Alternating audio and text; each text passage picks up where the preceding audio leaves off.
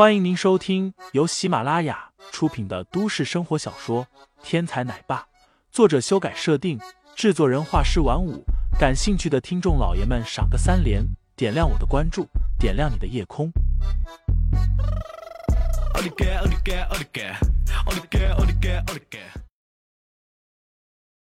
第一百零七章：西江月上。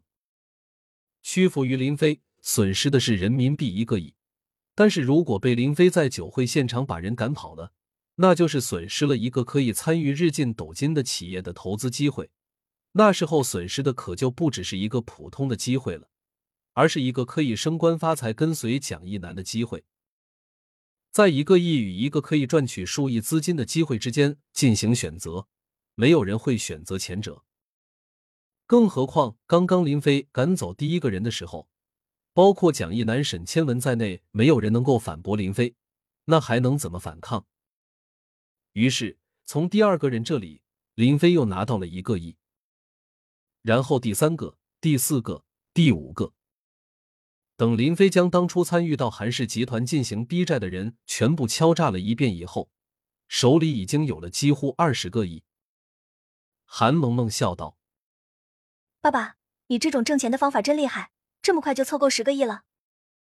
林飞低头，声音说小不小，说大不大，刚好让现场所有人都听见。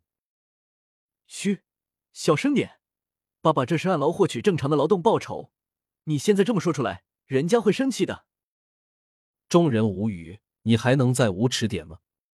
做人不能太林飞，从今日起已经开始响彻整个明珠市的上游圈子了。林飞抬起头。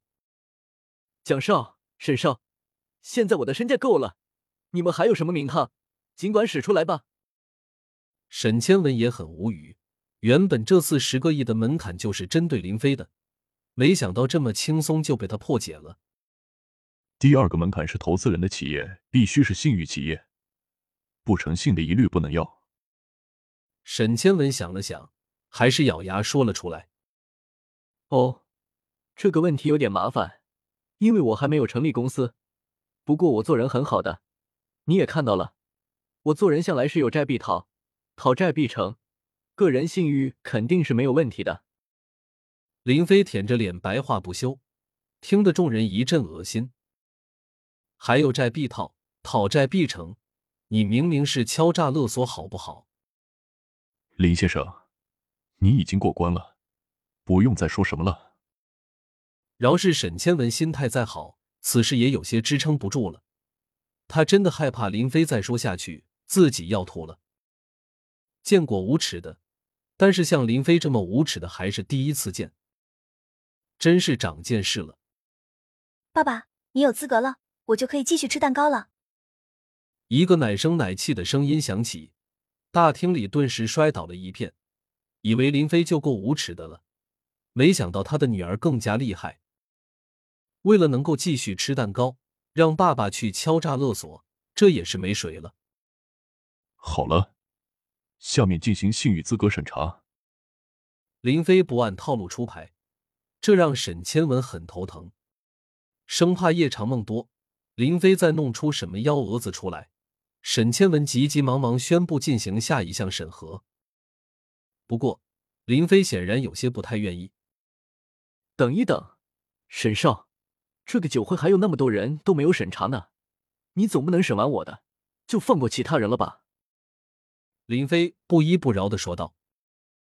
这，沈千文开始语塞，再无之前的从容与潇洒。沈千文很想说一句：“大哥，我们为什么会设立这个十亿的门槛？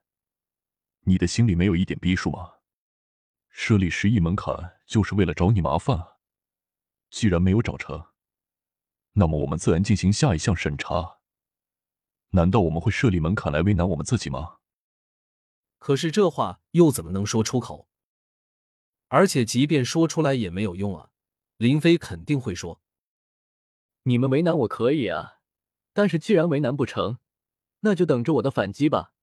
审查你们自己，那将是我反击的第一步。”沈千文不愧为明珠双杰之一。头脑的反应特别迅速。迟疑了一下，沈谦问道：“林先生，我刚刚考虑了一下，现场这么多人，如果一个个的在现场审查资质，实在太慢了。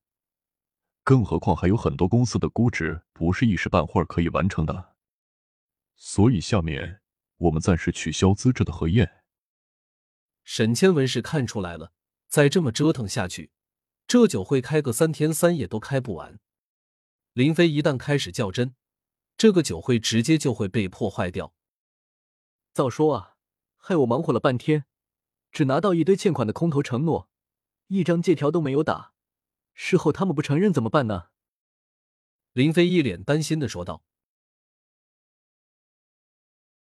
听众老爷们，本集已播讲完毕，欢迎订阅专辑，投喂月票支持我，我们下集再见。